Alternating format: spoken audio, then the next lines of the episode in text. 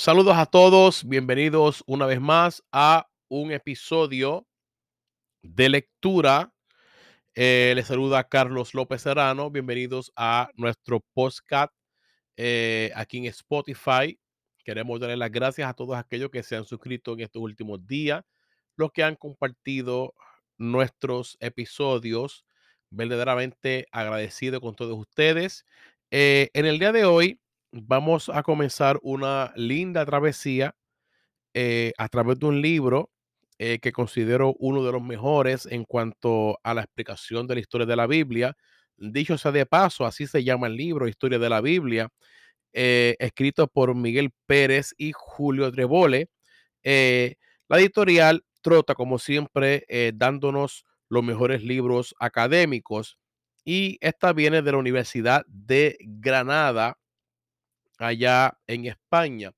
Eh, vamos a estar leyendo este libro en su totalidad, son unas 300 páginas. Los vamos a separar por unidades, unidad 1, unidad 2, unidad 3, así por el estilo. Y así vamos a leer completamente este libro en su totalidad.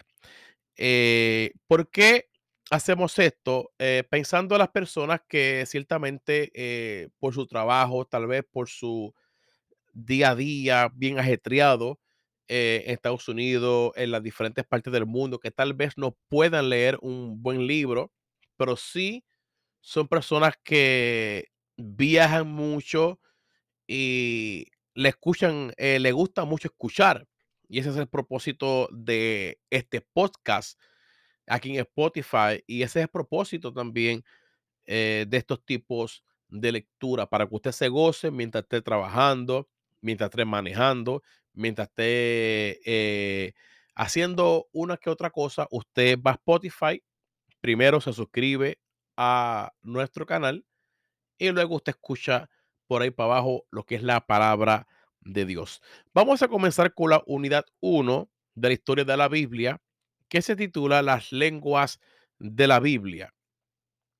Y comenzamos. Hebreo, arameo, griego, las lenguas de la Biblia.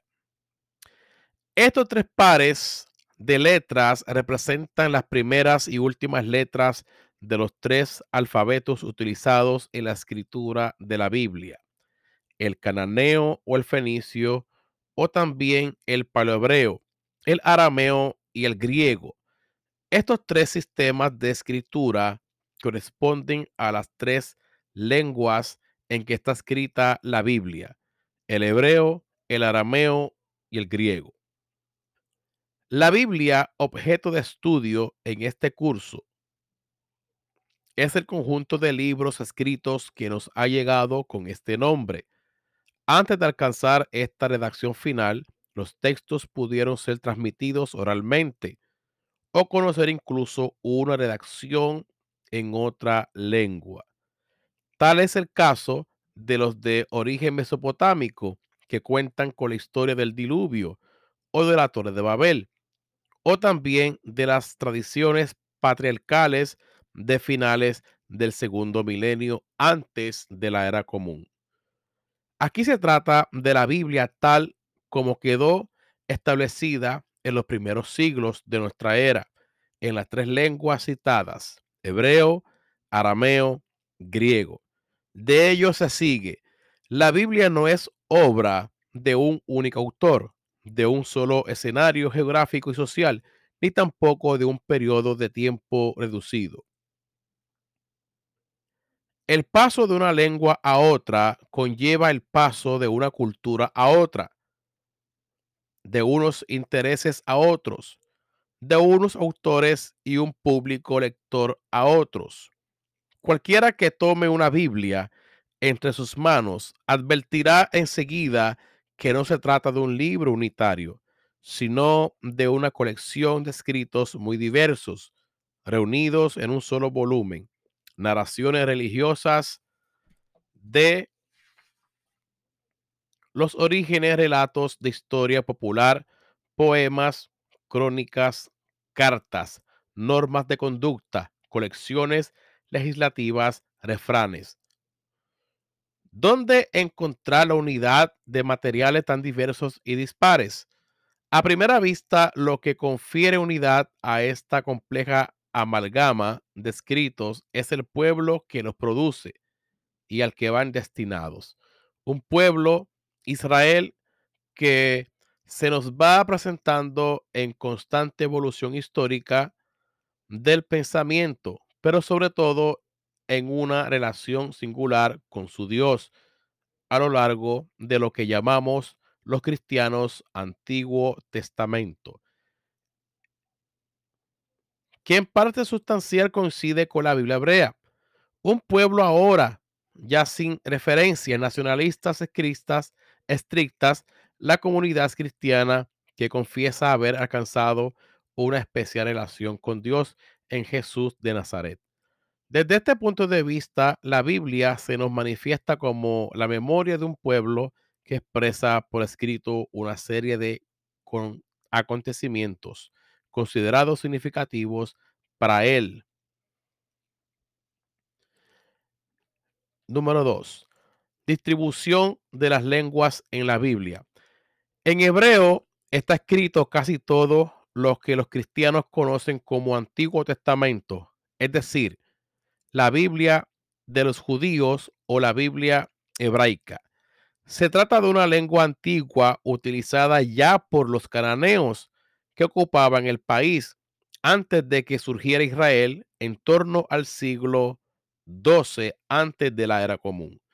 Isaías la llama significativamente la lengua de Canaán. Isaías 19 18. En arameo está escrita parte del libro de Daniel y el de Edras, además de algunas frases y palabras sueltas. Son dos libros relativamente tardíos. Edras puede proceder del siglo IV antes de Cristo y Daniel del siglo II antes de Cristo. En esta época la lengua aramea se había impuesto como lengua popular en todo el Oriente Medio. En griego está escrito todo el Nuevo Testamento de los cristianos evangélicos, Hechos de los Apóstoles, cartas de Pablo, cartas católicas, Apocalipsis. La Biblia cristiana incluye también libros del Antiguo Testamento escritos en griego, solo llamados deuterocanónicos o apócrifos según la denominación protestante así llamados por no estar incluidos en el canon de la Biblia hebrea. Las unidades 7 y 9 tratarán lo referido al canon. Número 3. La lengua como criterio cronológico. La historia de la lengua sirve de criterio cronológico para datar algunos libros o partes de la Biblia con un mínimo al menos de certeza garantizada. Las lenguas no admiten cambios bruscos, los cuales precisan tiempo para consolidarse. Pero se pueden señalar algunas fechas claves que marcan una inflexión en la historia. 586 a.C., la clase dirigente de Judá es deportada a Babilonia donde se hablaba el arameo. 539 al 330 a.C. El imperio persa sucede al babilónico e impone el arameo como lengua oficial que de este modo se convierte progresivamente en la lengua del pueblo. 333 a.C. Alejandro Magno irrumpe en Asia dando inicio al fenómeno cultural llamado helenización, que tuvo mayor incidencia en las ciudades y en los ambientes urbanos, manifestada de modo especial en el asunto de la lengua griega por parte de las élites cultas. El hebreo nunca dejó de hablarse de todo en Palestina y continúa existiendo como lengua literaria. En la lengua hablada, el hebreo fue progresivamente reemplazado por el arameo y en la literatura hebrea sufrió una fuerte influencia aramea en su léxico, morfología y síntesis. Conclusiones. Todos los libros de la Biblia escritos en griego son posteriores al siglo IV antes de Cristo. Las obras escritas en arameo deben ser posteriores al siglo VI antes de Cristo, al igual que las compuestas en hebreo muy aramaizado. Los libros bíblicos escritos en hebreo pueden ser de épocas diversas, por lo que el especialista deberá tratar de fecharlos, distinguiendo para ello los diferentes niveles de evolución de la lengua hebrea. El hebreo clásico presílico anterior al siglo VI Cristo y el hebreo postexílico influido este por el arameo y por la evolución normal de la lengua. Número 4. Las lenguas de la Biblia representan la unión del mundo semítico y el helenístico. La Biblia es punto de encuentro de culturas diversas. Señalamos dos hitos y momentos, el inicial y el final de la fusión entre lo semítico y lo helenístico. A. El antiguo alefato cananeo o paleohebreo usado primeramente por los fenicios en el que se describieron por algún tiempo los textos bíblicos fue adoptado por escribas griegos pasando seguidamente a las lenguas latinas y a las modernas. B. El segundo ciclo. En el siglo III antes de Cristo, la Biblia fue traducida al griego en la versión llamada de los 70 o Septuaginta. Esta constituye en una de las grandes empresas culturales de la antigüedad realizada en el marco de la escuela de Alejandría. Número 5. La Biblia exige una investigación prolingüe. La Biblia políglota complutense del 1515 al 1517 fue la primera políglota publicada tras la invención de la imprenta, editada bajo el, eh, el patrona, eh, editada bajo el patronazgo del cardenal Cisneros. En ella intervinieron famosos hebraístas, helenistas y, y latinistas, Nebrija entre ellos. Distribuye el texto del Pentateuco en cinco columnas, hebrea, latina, vulgata, griega, septuaginta, aramea, eh, targúmica y traducción latina de la columna aramea. Además, el texto griego incorpora una traducción latina interlineal. Las políglotas no surgieron por un alarde de virtuosismo científico, sino tras la toma de conciencia de que las versiones antiguas eran fundamentales para la comprensión del texto original y también de los textos tradicionales. La Vulgata en la Iglesia Latina, la Septuaginta en la de los textos tradicionales, la Vulgata, eh, la Septuaginta en la iglesia bizantina y el texto masorético en las comunidades judías. La investigación posterior ha confirmado eh, lo certero de aquella intuición. El biblista ha de ser un políglota por principio. Ahora, cuando hablamos de políglota, estamos hablando, amado, eh, hago un paréntesis, de las personas que dominan más de dos o tres idiomas. Eso es una persona políglota. Repito, el biblista ha de ser un políglota por principio. Políglotas fueron las ediciones renacientes, eh, renacentistas de la Biblia. Políglota es también, en definitiva, el propio Antiguo Testamento, que en los últimos siglos de la época bíblica podía ser leído indistintamente en hebreo, en arameo y en griego. El biblista parece moverse en el mundo de la confusión de lenguas creada en la Torre de Babel, pero lo hace en realidad en el cruce intercultural de las lenguas y culturas de Oriente y Occidente antiguo. De ello se derivan dos consideraciones. Número uno, las políglotas hicieron realidad una intuición profunda. La verdad bíblica se ha de buscar y verificar en todas sus versiones y en las lecturas críticamente establecidas. Para ello es indispensable la colaboración de dos de todos los humanistas, hebraístas, helenistas y latinistas. Resulta difícil encontrar una especialista en todas las lenguas, por lo que es preciso crear equipos de especialistas en cada campo. Número 6.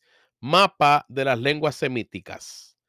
El esquema tradicional supone la existencia de una lengua semítica primitiva o un protosemítico, del que derivarán las lenguas nororientales como el acadio, noroccidentales, cananeas y arameas, y meridionales, árabe y etiópico.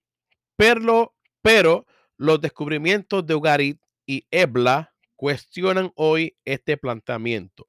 No es necesario suponer la existencia de una lengua primitiva de la que derivarían las demás, como es el caso de las lenguas románicas, todas procedentes del latín. El hecho eh, incontestable es la existencia de diversas lenguas con isóglosas y esquemas lingüísticos comunes. La teoría de que oleadas de población procedente de la península arábica dieron lugar al nacimiento de pueblos con lenguas diversas absolutamente inverosímil. Es absolutamente inverosímil. Las lenguas tuvieron más bien un desarrollo autóctono por, diversificación geográfica, evolución interna y los inevitables influjos exteriores. La reacción de estas lenguas con los camitas del norte de África es una cuestión debatida hoy con interés, que puede conducir a la consideración de algún tipo de contacto entre las dos regiones en tiempos remotos. Limitándonos a lo que parece más seguro, podemos decir, el hebreo sería una lengua semítica del tronco noroccidental costero, también llamado cananeo, muy emparentado con el fenicio, el arameo es una lengua noroccidental del interior. Número 7. Pueblos y lenguas. Es importante ubicar el hebreo y el arameo en el conjunto de las lenguas semíticas y ello por dos simples razones. Número uno, en lo lingüístico resulta necesario recurrir a la, a la, a la, a la semística comparada con precisar el significado de muchos términos del texto de la Biblia. Número dos, en lo, en lo filológico, la Biblia nos revela una cultura emparentada con otras vecinas, cuyo conocimiento nos es accesible a través de las lenguas respectivas. El contacto entre lenguas conlleva siempre un cierto grado de conexión cultural. Así, las mitologías mesopotámicas, cananeas y egipcias han dejado las huellas en la literatura bíblica, por lo que no es posible ser un experto en los estudios del Antiguo Testamento sin conocer la historia y la cultura del próximo Oriente Antiguo. Algunos datos que es preciso tener en cuenta. Los sumerios no eran un pueblo semita, habitaban en el sur de Mesopotamia ya en el cuarto milenio. A comienzos del tercer milenio, los acadios hablaban ya una lengua semita que con el tiempo se diferenció en babilónico y asirio. Por el mismo tiempo, en el noroeste, el e, en Ebla, se hablaba una lengua semita emparentada, el eblaita los amorreos occidentales, así llamados por los semitas orientales, aparecen al comienzo del segundo milenio, dejando al parecer pocas señales de su presencia y de su lengua. Los arameos dejan ya constancia de su presencia por los desiertos de Siria y Transjordania a mitad del segundo milenio. Su lengua acabará imponiéndose en toda la región siro-mesopotámica. En el noroeste, Ugarit conoce su época de esplendor por el mismo tiempo. Usa una lengua cananea como la de los fenicios y hebreos. Los árabes en el sur emplean una lengua que mantiene rasgos muy arcaicos, próximos a las reconstrucciones del proto-semítico. Con todo, no es clara su conexión con los demás semitas. Número 8. Sobre la lengua hebrea y aramea. En líneas generales, estas son las etapas más sobresalientes de la lengua hebrea. Número 1. Inscripciones. Calendario de Gesar, siglo X antes de Cristo, túnel de Siloé y tumba de Sepna del, del siglo 8 antes de Cristo, etc. Hebreo bíblico, poesía arcaica, hebreo pexílico hasta el 586 antes de Cristo, hebreo postexílico desde el 586 antes de Cristo. Hebreo de Qumran, siglo 2 antes de Cristo a siglo 2 después de Cristo. Hebreo rabínico, Mishnah, Talmud, Midrashim, siglo 3 después de Cristo a el siglo 10 después de Cristo. Hebreo medieval, hebreo moderno. A lo largo de estos tres mil años, la lengua hebrea se ha mantenido básicamente la misma. Respecto a la lengua aramea, se pueden hacer diversas periodizaciones. La siguiente puede ser indicativa. Arameo antiguo, inscripciones de los siglos 10 y 8 antes de Cristo. Arameo imperial, arameo oficial de la corte persa y arameo de la Biblia, siglo 7 al siglo 2 antes de Cristo. Arameo medio, oriental, palmireno, Targum, Onkelos, Talmud de Babilonia, occidental, Qumran, Tangunín, palestinense, samaritano, cristiano palestinense, arameo moderno, época actual, dialectos occidentales de antilibano, eh, dialectos orientales de Kurdistán.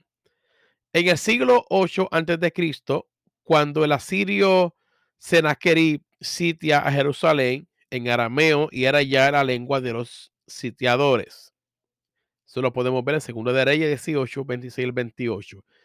Habla arameo, por favor, dice el texto. A tus servidores, pues los entenderemos. Pero no nos hable judío a oído del pueblo que está sobre la muralla.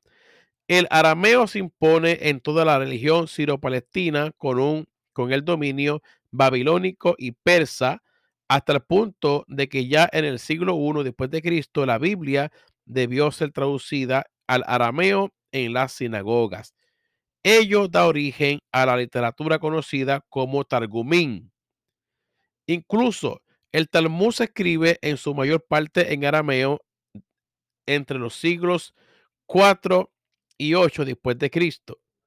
En los, en los ambientes rurales de Medio Oriente, el arameo fue reemplazado por el árabe solo a partir del siglo 7 después de Cristo. El arameo es pues importante para conocer los textos bíblicos arameos, algunas de las versiones más antiguas y populares de la Biblia, los Targumín, buena parte de la literatura rabínica, la lengua popular que se subyace al griego de muchos relatos evangélicos.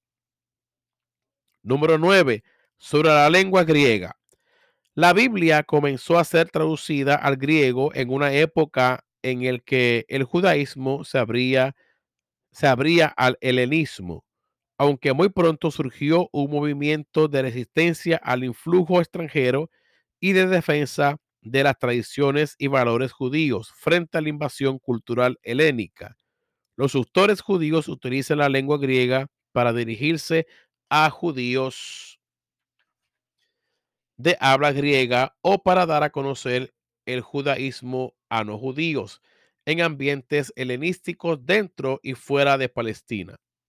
Autores cristianos escriben en griego porque al parecerse al cristianismo como una religión universal, se dirigen tanto a judíos como a gentiles, utilizando el griego, la lengua franca de la época, para poder propagar así el mensaje de Jesús.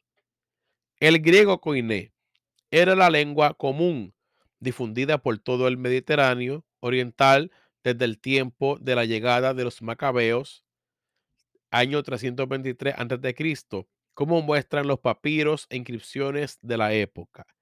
Características del griego bíblico es la abundancia de semitismos, es decir, de construcciones sintácticas, determinados léxicos de idiomatismos y contenidos eh, semánticos que reflejan un hebreo o arameo subyacente al texto griego. Era un fenómeno inevitable, propio de una lengua de traducción del hebreo al griego en el caso de la Septuaginta o del arameo al griego en el nuevo en el del Nuevo Testamento. En fin, el fin propuesto de traducir conceptos y símbolos semíticos a la lengua griega obligaba a adoptar la terminología usual o a inventar una nueva. J. Peláez y Antonio Piñero han escrito que la lengua del Nuevo Testamento es un producto mixto resultante de la helenización de una tradición originalmente aramea llevada a cabo por escritores bilingües familiarizados con la versión de los 70. Ello explica la corrección del griego de muchos pasajes, el carácter propio de un griego de traducción de muchos textos del Nuevo Testamento, especialmente de aquellos que pretenden respetar el máximo un logión arameo de Jesús. Los semitismos inconscientes de autores que piensan en hebreo o arameo y usan fuentes y tradiciones en estas lenguas. Así que ya hemos culminado nuestra primera sección y es interesante, amado, cómo eh, viajar a través del tiempo y conocer las diversas lenguas que fueron escritos los libros de la Biblia esto es un mundo interesante, un mundo pasional que nos deleita. O sea, la Biblia es el libro de libros. No hay ningún libro como la Biblia. Espero que este podcast, este episodio, te haya gustado. Si te gustó, compártelo con tus amigos, con tu comunidad, compártelo en los grupos, escúchalo y que sea de mucha bendición para nuestras vidas. Así que se despide tu amigo y hermano Carlos López Seranos y será hasta el segundo episodio del libro La historia de la Biblia. Muchas bendiciones.